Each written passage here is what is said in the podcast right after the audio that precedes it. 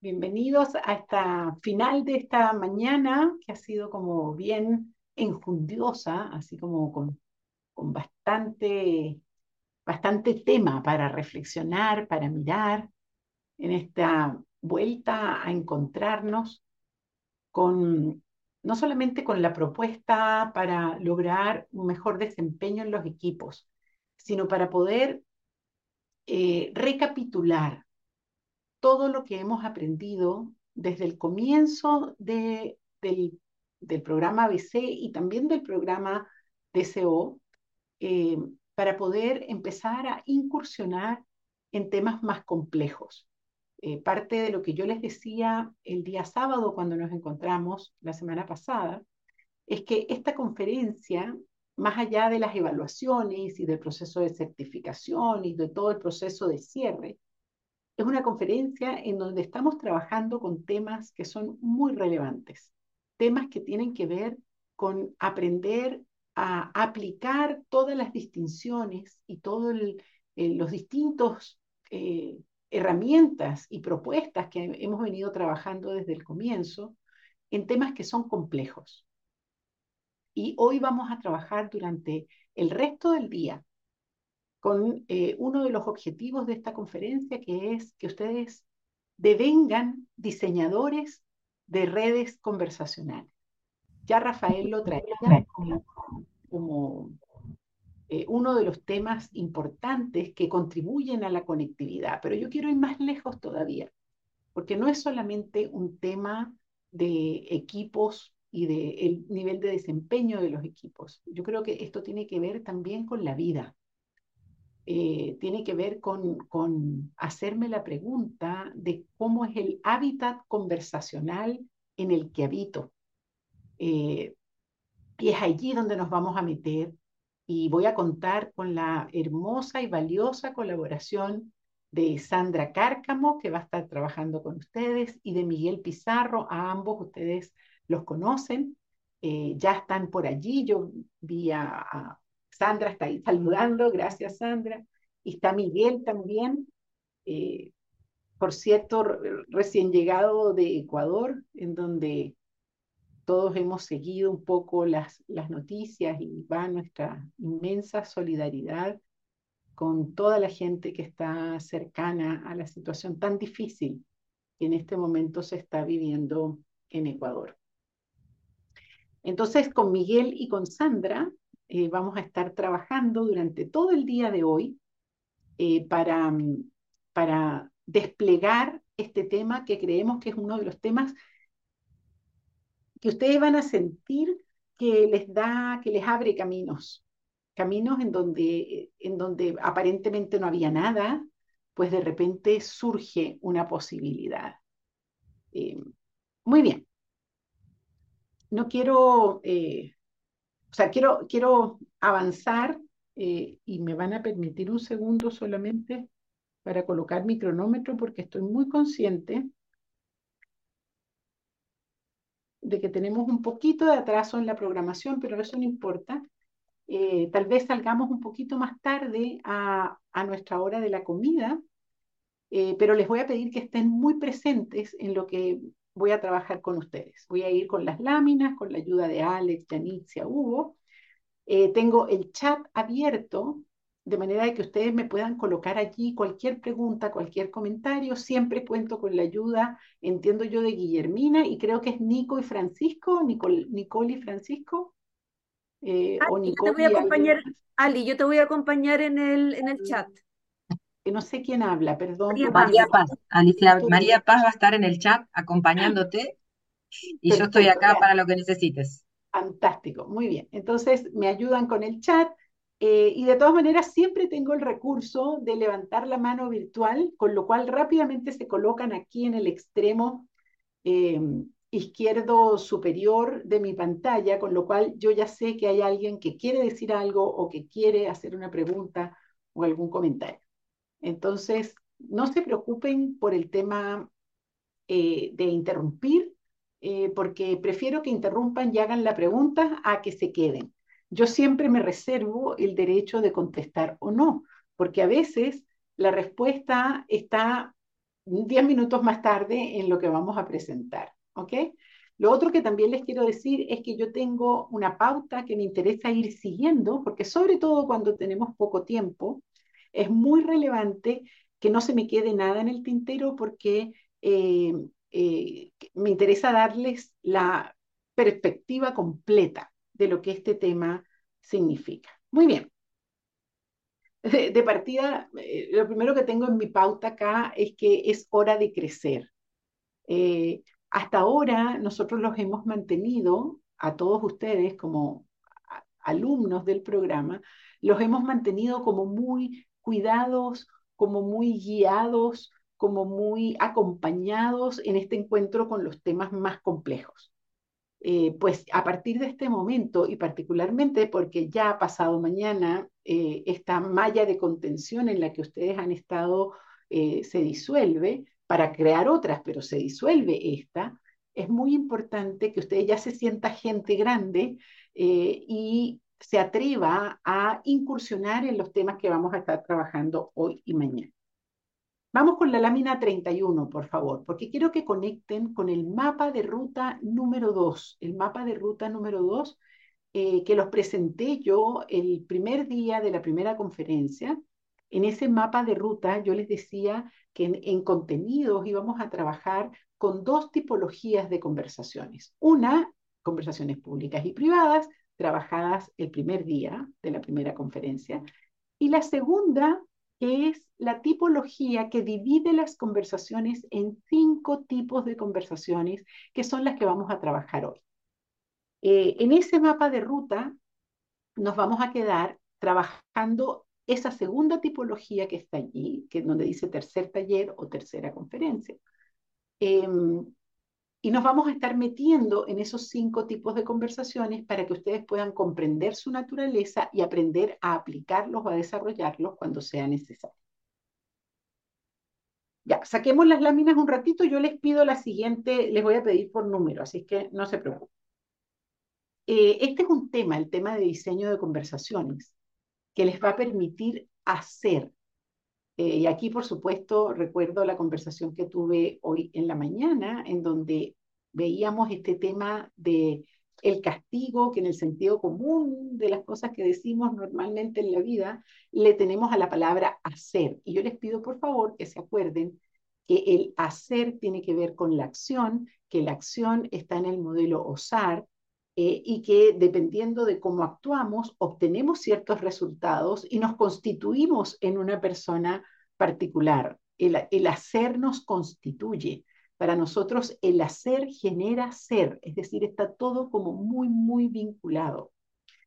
Eh, y el tema que vamos a trabajar hoy, que tiene que ver con conversar, para nosotros conversar es una modalidad de hacer. Entonces, María Paz, ponga allí así tal como lo acabo de decir, conversar es una modalidad de hacer. ¿Por qué? Porque acuérdense, por favor, que cuando conversamos hay una es una dinámica entre lenguaje, emocionalidad y cuerpo.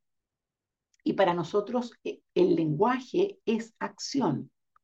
Entonces el conversar es acción. ¿Qué es lo que eh, eh, significa esto? Significa que cuando yo desarrollo conversaciones, estoy actuando y estoy generando resultados distintos con las conversaciones que realizo. Este es un tema querida gente, que desafía la resignación en aquellas áreas de nuestra vida en donde nos sentimos resignados, pues ahí está haciendo falta una conversación. Y eso es lo que vamos a estar trabajando hoy. ¿Cuál es la o las conversaciones que necesitamos desarrollar para poder mover el tapete, para poder sacudir la alfombra de nuestras resignaciones y poder devenir valientes. ¿Saben lo que es un valiente? Creo que se los he dicho antes. Un valiente es un cobarde que no deja que sus miedos lo paralicen. Entonces, es tomar de las manos nuestros miedos y tomar la decisión de empezar a actuar. Y empezar a actuar significa conversar, entre otras cosas, por supuesto. porque no es la única acción posible, pero la acción sobre la que vamos a poner foco hoy es la acción de conversar. Hagan una conexión con la primera conferencia también, esa primera presentación que Rafael les hizo, en la primera presentación formal que él hace en la primera conferencia, en donde les hablaba de las conversaciones. Y yo voy a traer dos o tres ideas de las que Rafael les mencionó en aquel momento. Él decía, las conversaciones son el eje principal del trabajador no manual de hoy. Y yo creo que hoy en día son de todos los trabajadores. Es decir, quien trabaja, trabaja conversando, particularmente todos los que estamos en esta sala. Es decir, en las conversaciones hoy en día está la principal fuente de agregación de valor. Trabajamos conversando, agregamos valor a partir de las conversaciones. Por eso es que decimos que las conversaciones son la columna vertebral de todo el trabajo que realizamos, quienes no trabajamos directamente manualmente. Y creo que todas las personas que estamos en esta sala trabajamos conversando. Desde allí, las redes conversacionales en las que vivo son claves. Entonces, por favor, conecten también con ese ejercicio que hicimos en la primera conferencia, espero que lo recuerden, en donde habían tres círculos y había un círculo chiquitito que decía yo en el medio. ¿Se acuerdan de ese ejercicio? Háganme así con la mano, por favor, para saber si lo recuerdan. Ok. Es muy importante que ese ejercicio lo traigan otra vez, no tiene que ser ahora en este instante, pero por favor, búsquenlo y miren lo que entonces ustedes pusieron en ese ejercicio, porque ese ejercicio revela la salud de la red de conversaciones en la que usted trabaja y en la que usted vive. Me acuerdo que ese ejercicio lo hicimos a nivel laboral y a nivel personal, y ustedes pusieron el nombre de las personas y evaluaban cómo era la calidad del espacio conversacional que tenían con esas personas. Seguramente esas calificaciones hoy en día serían distintas. Yo espero que sean mejores porque han logrado intervenir en algunos de los espacios eh, conversacionales que en ese momento estaban muy mal evaluados. Eh, es posible recordarlo para quienes somos del DCO. Eh, ahí necesito la ayuda de Valeria, que es la que gobierna el DCO, Sí, Alicia. ¿Quién me habla? Cuando me hablen, díganme quién me habla porque no sé, no reconozco las voces de todos. Vale, ya. Cuéntame, Vale. ¿Hicieron el ejercicio de las redes No, el ejercicio, el ejercicio ese no lo hacen los chicos del deseo. Lo vieron en su pero la mayor parte de los chicos del DCO vienen de un CDG, vale decir, de un programa de competencias conversacionales. Y en ese programa sí lo tienen que haber hecho porque forma parte del trabajo que hacen allí. Eh, entonces, van a tener que ir al cajón de los recuerdos y traer este ejercicio, porque es muy interesante mirarlo en el tiempo. Muy bien. Pero en todo caso, algunas de las preguntas que pido que se vayan haciendo. Eh, y allí tengo una lámina en donde hay muchas preguntas, la, la, la lámina 33, si me la pueden poner, por favor, porque quiero que se, que se hagan las siguientes preguntas. ¿Cómo son mis conversaciones hoy? ¿Cómo converso conmigo mismo? ¿Cómo converso con las personas que me importan? Eh, ¿Cuán expansivas son las conversaciones que tengo con otras personas? ¿O cuán restrictivas? Fíjense que las conversaciones pueden abrir posibilidades o las pueden cerrar. Cuando yo digo expansivas es porque son conversaciones en las que yo entro y salgo con nuevas posibilidades. Cuando son restrictivas es una conversación en donde entro y salgo con menos posibilidades de las que tenía. ¿Cuán constructivas o destructivas son mis conversaciones? ¿Cuán efectivo soy en las conversaciones que sostengo? ¿Cuáles son mis competencias para conversar? Eh, mantén la lámina allí, por favor, porque ya voy a ir a la empresa. Pero antes de entrar en la empresa, quiero que se den cuenta que el tema del diseño de conversaciones, eh, lo primero quiero que conecten con la palabra diseño. ¿Qué significa diseñar? Pónganme en el chat, por favor. Sentido para ustedes de la palabra diseñar. Planear, crear, bien, construir, bien. Fíjense que crear y construir tiene que ver con hacer, generar algo que no existe. Cuando yo hablo de diseño, estoy conectada con el futuro. Dar forma, creatividad, estructurar. Perfecto, muy bien, lo tienen. Entonces, diseñar conversaciones significa anticipar el futuro y crear conversaciones que hoy en día no necesariamente existen. O modificar las conversaciones que tengo hoy para darles una forma distinta. Esto me interesa mucho que lo conecten porque el término diseño de conversaciones me tira directamente hacia el futuro, hacia la creación de algo que no necesariamente existe hoy. Ahora, para yo poder modificar algo hacia el futuro, tal vez lo primero que tengo que hacer es diagnosticar cómo es la red conversacional que tengo hoy para poder detectar en dónde están los problemas, los nudos conversacionales. Esa noción, nudo conversacional, ténganla siempre en mente, porque las conversaciones son fluidas, como el aire, fluyen. Y a veces se estancan, a veces se generan nudos, conflictos, tensiones que produce que esa fluidez de las conversaciones, esa fluidez natural de las conversaciones no exista y más bien existe un estancamiento, existe un, un endurecimiento de esa fluidez. Muy bien. La vida, queridos, queridas, se parece a la calidad de mis conversaciones. Dime cómo conversas y te diré de qué sufres, de qué te alegras, cuáles son tus éxitos y cuáles son tus fracasos. Lo primero que nosotros hacemos en consultoría cuando entramos en una organización es hacernos la pregunta, ¿cómo se conversa en este sistema? Y aquí vuelvo a las preguntas. ¿Cómo se conversa en esta empresa? ¿Qué conversaciones hay abiertas? ¿Qué conversaciones están cerradas? ¿Qué conversaciones existen y son fundamentales? ¿Y cuáles conversaciones faltan para que esta organización pueda llegar a los niveles que quiere llegar? ¿Qué hábitos conversacionales son saludables y qué hábitos conversacionales son tóxicos? ¿Les ha pasado que entran en una conversación y salen de esa conversación con ganas de ducharse, de tomar una ducha? Eso ocurre porque la conversación fue tóxica. Salgo con ganas de lavarme la cara o lavarme las manos o, sacarme la conversación de encima, porque la conversación de alguna manera me intoxicó.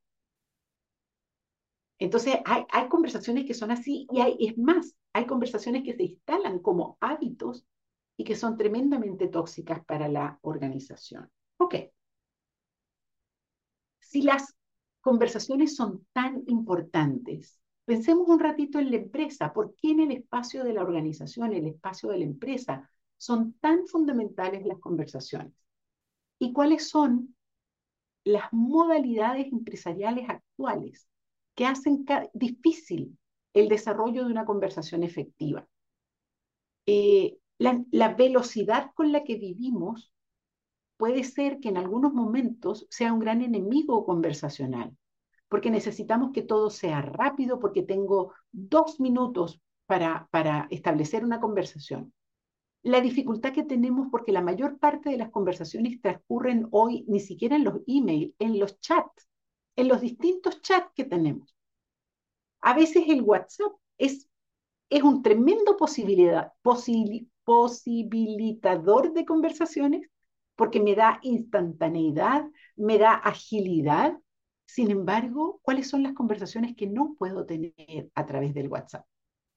En donde la instantaneidad del chat me impide tener el carácter, el tipo de conversación que hace falta para poder elevar nuestros niveles de desempeño.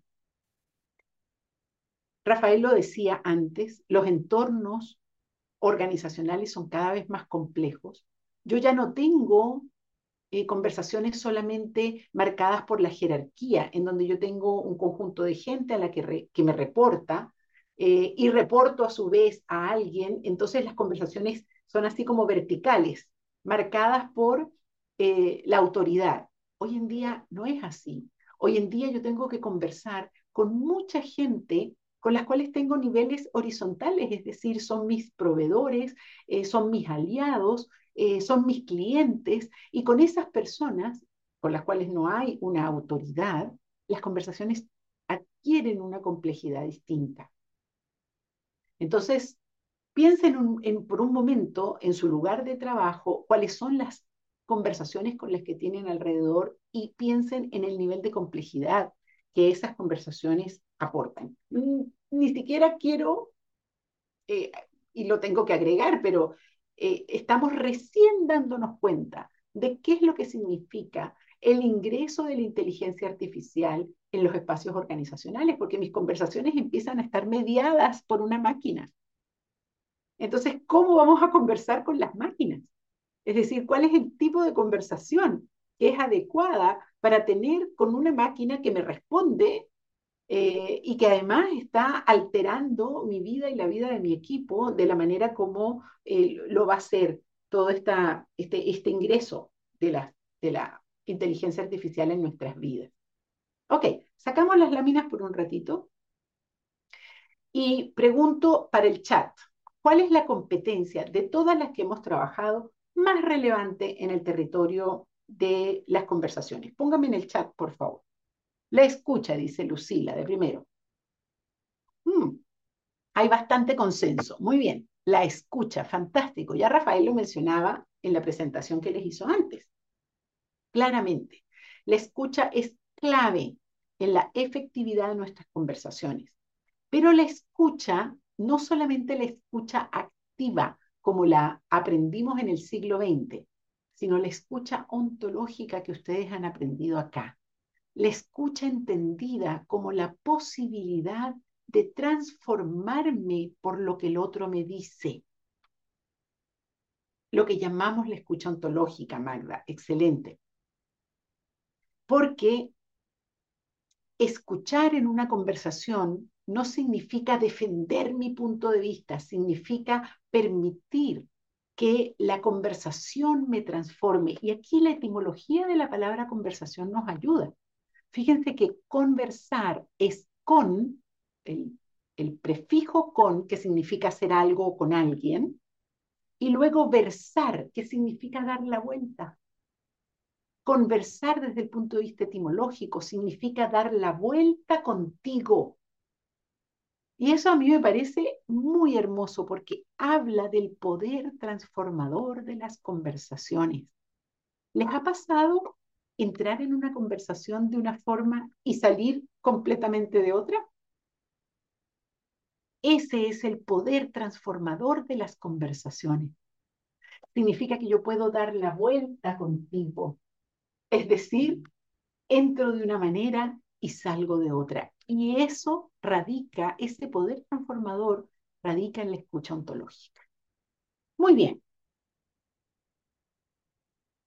Vamos con la lámina 32, por favor, porque esta tipología que vamos a trabajar durante todo el día de hoy arranca desde el quiebre. Esa misma. No les voy a hablar demasiado del quiebre, ustedes a estas alturas son expertos en quiebres, eh, han estado trabajando con quiebres desde hace mucho rato, pero ¿Qué significa hacer, de ser un quiebre, hacer un quiebre? Significa interrumpir eh, la deriva de los acontecimientos, diciendo esto tiene que cambiar, diciendo basta, diciendo, trayendo, sacando de la cotidianidad algo y trayéndolo a mi atención para poderlo transformar. Las conversaciones son la herramienta fundamental para poder superar un quiebre.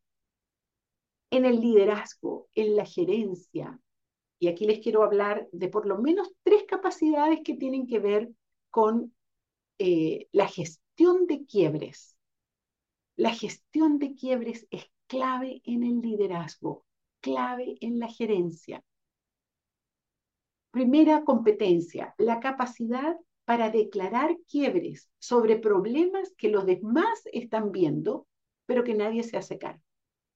capacidad para declarar quiebres en donde cuando todo el mundo ve un problema y no se está resolviendo. Segunda, capacidad para declarar quiebres sobre problemas que los demás no ven. Eso constituye un líder en líder. La capacidad para declarar quiebres en situaciones que los demás no están viendo. Y tercero, capacidad para declarar quiebres sobre problemas que todavía no existen. Es decir, la capacidad para anticipar quiebres que todavía no están presentes, pero que vienen. Y déjenme decirles que esto es competencia clave en el mundo que estamos viviendo hoy. Capacidad de anticipación y de declaración de quiebres, porque eso nos permite ir resolviendo, ir preparándonos, crear las condiciones para poder enfrentar un quiebre que todavía no estamos viviendo. Muy bien. Eh, vamos con la lámina, creo que era la 31, por favor. Eh, sé que los estoy volviendo locos, chicos de logística, perdón, eso, porque allí tenemos las cinco conversaciones que vamos a trabajar. Ahora, estas conversaciones tienen una característica que las une. Son cinco repertorios conversacionales para cuando enfrentamos un quiebre. Entonces, enfrentamos un quiebre y la primera pregunta que nos vamos a hacer a partir de ahora, porque antes no tenían la conciencia, es cuál es la o las conversaciones que me permiten enfrentar este quiebre. ¿Cuáles son las conversaciones que me permiten enfrentar este quiebre? Muy bien, ¿cómo lo vamos a hacer? Lo primero que tenemos que aprender es a distinguir, porque no puedo intervenir en un mundo que no soy capaz de distinguir. Eso es lo primero. Entonces yo les voy a contar, bueno, no yo solamente, con Sandra y con Miguel, les vamos a ir contando cuáles son las características principales de cada una de estas cinco conversaciones. De manera de que ustedes como que generen la piel, generen la sensibilidad que les permita darse cuenta de en qué consiste esta conversación. Saber cuando estoy metido en una conversación esta conversación es de juicios y explicaciones, es de coordinación de acciones, es de posibles acciones, es de posibles conversaciones o es de construcción de relaciones. Distinguir, eso es lo primero.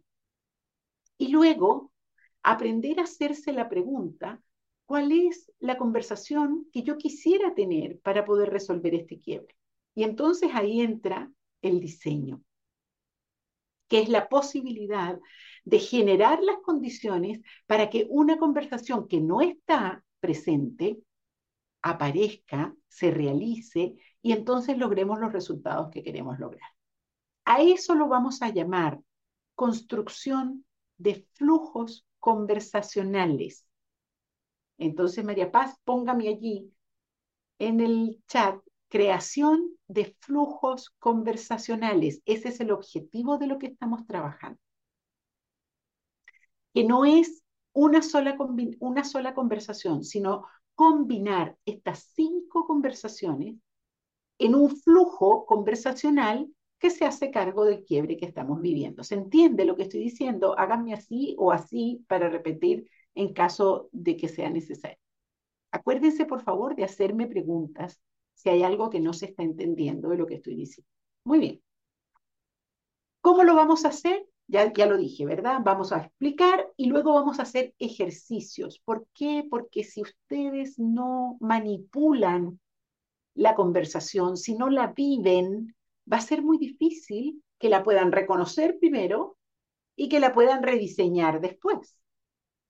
Entonces, vamos a ir al laboratorio conversacional.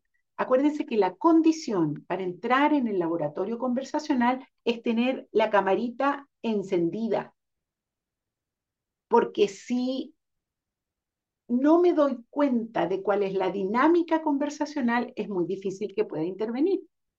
Solo puedo intervenir cuando me doy cuenta.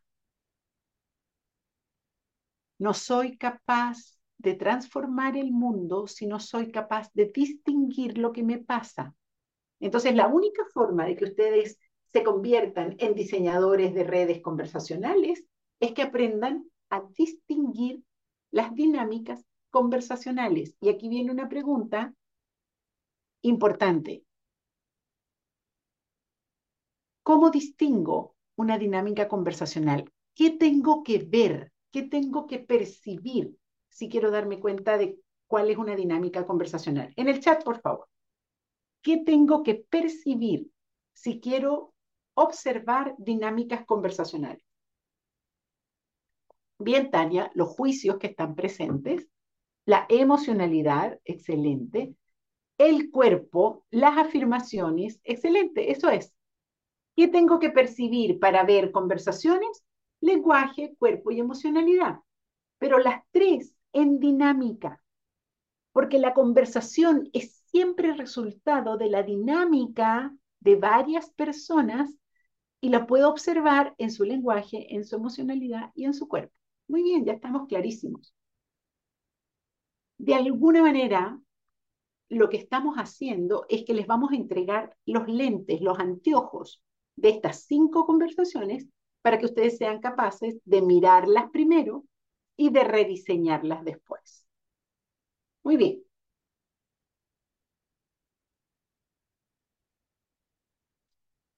Algunos tips finales, podemos sacar las láminas por ahora.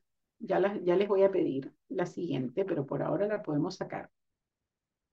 Primer tip importante. Las conversaciones son herramientas básicas del liderazgo. Si yo quiero cambiar una situación de mi equipo, de mi empresa, de mi familia, tengo en las conversaciones una herramienta que tengo que aprender a utilizar. Primera cosa. Segunda, ante todo problema, siempre hay una conversación posible. Entonces la pregunta es, ¿con quién y cuál es la conversación que tengo que dar? Tercero, ¿se acuerdan del corazón del ciclo? Del ciclo de coordinación de acciones. ¿Quién me pone en el chat? Bien, los componentes del corazón del ciclo. ¿Se acuerdan de la confianza? Bien. Pero hay un segundo que no me lo están diciendo, que es muy importante. Tiene un nombre raro. Yo entiendo que no se acuerden. Bien, María Fernanda, trasfondo compartido de inquietudes. Pues déjenme decirles que el corazón del ciclo es un resultado de las conversaciones que damos. Es decir, si yo quiero generar un corazón del ciclo fuerte, y les dije cuando les presentamos el ciclo de coordinación de acciones en la segunda conferencia, les dijimos que ese corazón era clave en todo el proceso de coordinación de acciones. Si yo quiero generar un corazón fuerte, es a través de las conversaciones que lo logro. Entonces, parte de lo que vamos a ver a, lo largo de todo el día es cuáles son las conversaciones que fortalecen el corazón del ciclo. Muy bien. Vamos entonces, dicho esto, ¿verdad? A tal vez entregarles una última imagen que a, mí personalmente me gusta y me acompaña a lo largo de la vida, eh, antes de que entremos en la primera conversación, y es la imagen de ser jardineros de las conversaciones. Si yo miro mi vida y mi vida con otros como un jardín, me puedo dar cuenta que a veces ese jardín se me seca, como que las plantitas están medias tristes, medias muertas, eh, y yo tengo que jardinear un poco, tengo que mover la tierra, tengo que abonar, tengo que traer eh, nutrientes, eh, tengo que a veces sembrar nuevas semillas, nuevas plantas. y eso es generar nuevas conversaciones, porque a veces nos pasa, vivo con una persona durante 20 años y parece que las conversaciones se van como muriendo y termino a veces conviviendo con un perfecto desconocido porque las conversaciones entre nosotros ya han desfallecido. Entonces es hora de jardinear, es hora de volver a nutrir el espacio conversacional. Entonces quiero que se queden con esa imagen un poquito más orgánica de las conversaciones, que sientan con las conversaciones yo lo que estoy haciendo es creando vida, Eso es lo que más me importa de lo que vamos a hacer a partir de ahora. Muy bien, tan chan. Vámonos entonces con la lámina de conversación de juicios y explicaciones, por favor.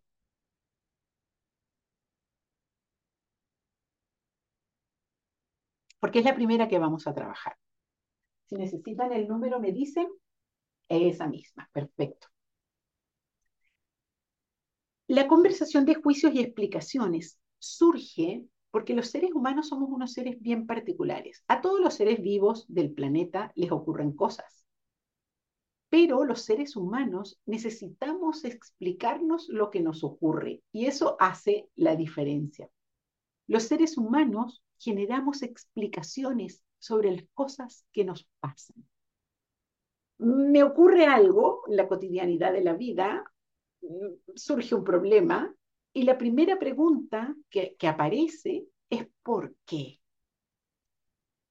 ¿Por qué me pasa esto? ¿Por qué nos pasa esto?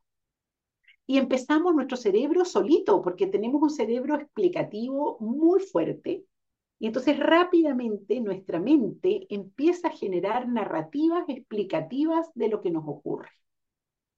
Déjenme decirle que esto es tan, tan importante que hay personas que dedican su vida entera a generar explicaciones sobre las cosas que pasan producen libros. Nosotros compramos esos libros, los consumimos. De hecho, la biblioteca, yo tengo aquí justo detrás de ustedes mi biblioteca, el 80% de los libros que están allí son explicaciones sobre distintos fenómenos que me importan.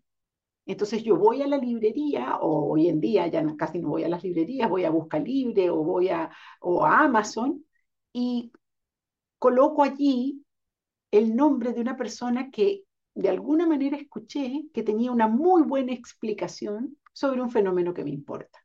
Compro el libro electrónico o físico, lo leo y me nutro de esas explicaciones que alguien generó sobre hechos que nos importan.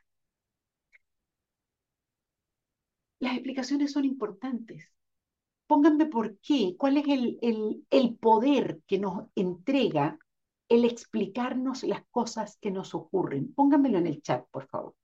¿Por qué piensan ustedes que explicarnos lo que ocurre es importante? Muy bien, dan contexto. Bien. Nos da respuesta a preguntas. Construyen sentido. Excelente. Nos permiten entender. Muy bien nos tranquilizan. Bien. Nos expanden, nos dan tranquilidad, combaten nuestros miedos. Muy bien, Romina. Me permiten entender las inquietudes de otro. Excelente. Bien, todo lo que dijeron en el chat es muy, son buenas respuestas a por qué las explicaciones nos importan tanto. Ahora, todas las conversaciones que vamos a trabajar tienen un poder que nos entregan e implican un riesgo. ¿Sí? Todas. Entonces, cada conversación que trabajemos, ustedes se van a preguntar siempre cuál es el poder que me entrega y cuál es el riesgo que implica.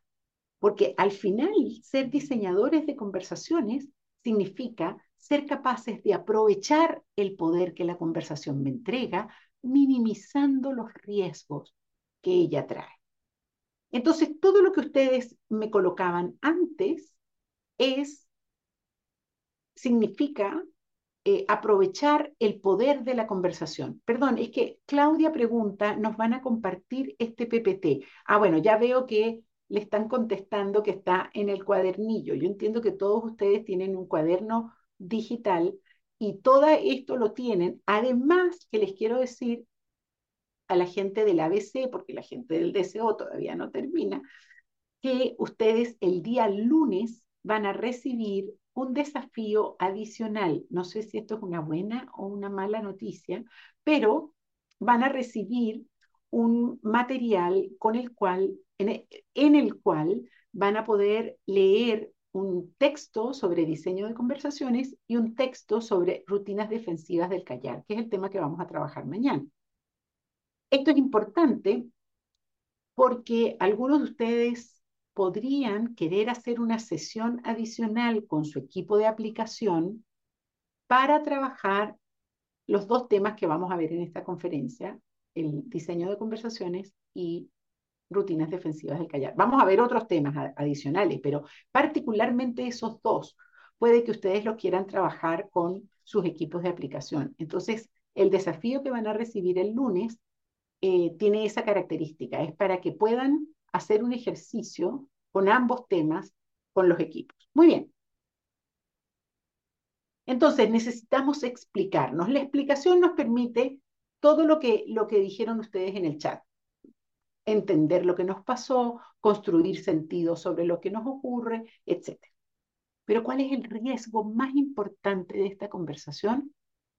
Creer que con la conversación de juicios y explicaciones resolvemos los problemas. Y aquí quiero decir algo muy nítido. Explicar no es resolver.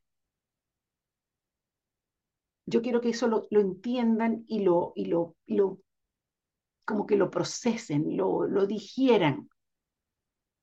Cuando yo me explico un problema, no lo estoy resolviendo. Solo lo estoy explicando, solo lo estoy entendiendo. Y esto es válido también en el coaching. Porque muchas veces en el coaching nos quedamos en una conversación de juicios y explicaciones. Entonces, ah, ya entendí, claro, es que mi mamá llegó, eh, era inmigrante y llegó en ese año y le tocó vivir tales y cuales cosas, y a mis hermanos les pasó, y a mí en la escuela me ocurrió, ya, entendí. Y cuidado, porque entender no es resolver entender algo no significa que soy capaz de trascender, de superar. Entonces, María Paz, por favor, explicar no es resolver. Yo entiendo que María Paz, yo estoy hablando con María Paz, pero no sé si es María Paz la que me está ayudando en el chat. Entiendo que sí, ¿verdad? Tranquila, sí. Ahora está Ana P. Ah, ok, ok, Ana P, gracias. Entonces voy a dejar de hablar con María Paz y empiezo a hablar con Ana P. Gracias, Ana P. Eso es, esa, esa, esa fórmula me interesa mucho que quede allí. Eh, déjenme analizar brevemente la conversación de juicios y explicaciones desde el punto de vista del lenguaje, obviamente está formada por juicios y por narrativas que son encadenamientos de juicios. Eso es el lenguaje. Desde el punto de vista de las emociones, las explicaciones que generamos tienen la emoción del problema o del quiebre que estamos buscando explicar.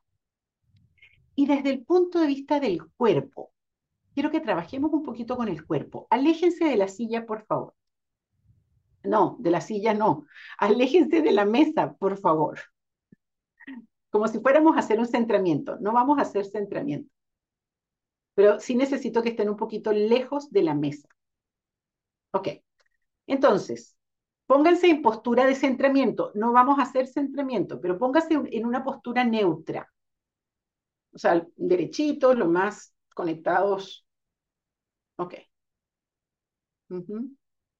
Enderezando la columna. Ok, ahora, piensen en un problema mm, reciente, un problema que tengan fresquito. ¿Sí? y pónganlo al frente de ustedes, el problema, así como, como que lo tienen físicamente al frente de ustedes. Y dejen, empiecen a hacerse la pregunta, ¿por qué? ¿Por qué me pasa esto? Y dejen que el cuerpo adopte la postura de ese por qué. Sienten en el cuerpo el, el efecto de la pregunta, ¿por qué? ¿Por qué me pasa esto? ¿Por qué me ocurre? ¿Por qué ahora? ¿Por qué a mí? ¿Por qué en este momento? Ajá, fíjense, todos los ojos se bajaron, los hombros empiezan a caer. Ahora, intensifiquen lo que están sintiendo en el cuerpo, por favor. Pónganlo más, más intenso. Ok, salgan de allí y vayan al chat y pónganme lo que sintieron, lo que sintieron en el cuerpo.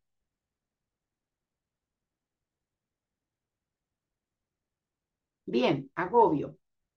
Hmm. Pesadez. Me sentí chiquita, desesperanza, miedo. Eso es. Bien, bien. Ahí lo exageramos un poco, ¿verdad? O sea, porque, pero lo exageramos para que pudieran sentir cuál es el peso de esta conversación. Y fíjense que muchas veces en la organización me reúno con el equipo y la conversación de juicios y explicaciones se instala y se convierte en un hábito. Y todas esas cosas que me están poniendo allí empiezan a circular en el equipo y yo veo un equipo que físicamente está cada vez más doblado, cada vez más pesado, porque ese es el efecto que tienen eh, cuando nos quedamos pegados en la conversación de juicios y explicaciones. En ese caso, surge la versión enferma de la conversación de juicios y explicaciones, la siguiente lámina, por favor, que es la conversación de justificaciones. La conversación de justificaciones es una conversación de juicios y explicaciones sostenida en el tiempo que se queda pegada. Y entonces empezamos a quedarnos atrapados por todos esos juicios y todas esas explicaciones, al punto que se convierte en una queja. ¿Se acuerdan de la queja? La vimos en el ciclo de coordinación de acción. La característica principal de la queja es que yo soy la víctima. Soy la víctima del mundo. No, esto me pasa a mí, claro, porque soy mujer, porque tengo la edad que tengo, porque nadie me mira, nadie me quiere, en fin. Ahí estoy, en la queja permanente, en donde los demás tienen la culpa. Y entonces surge este dedo, por favor, quiero ver el dedo de todos. Haciendo así. No, este, el dedo índice. Haciendo así, no haciendo así, haciendo así, Tú eres el responsable, tú eres el culpable. Tú, porque tú no me dijiste, porque tú no me enseñaste, porque tú no me quisiste, porque tú no me miraste lo suficiente, etc. En donde el mundo es el villano y yo soy la víctima,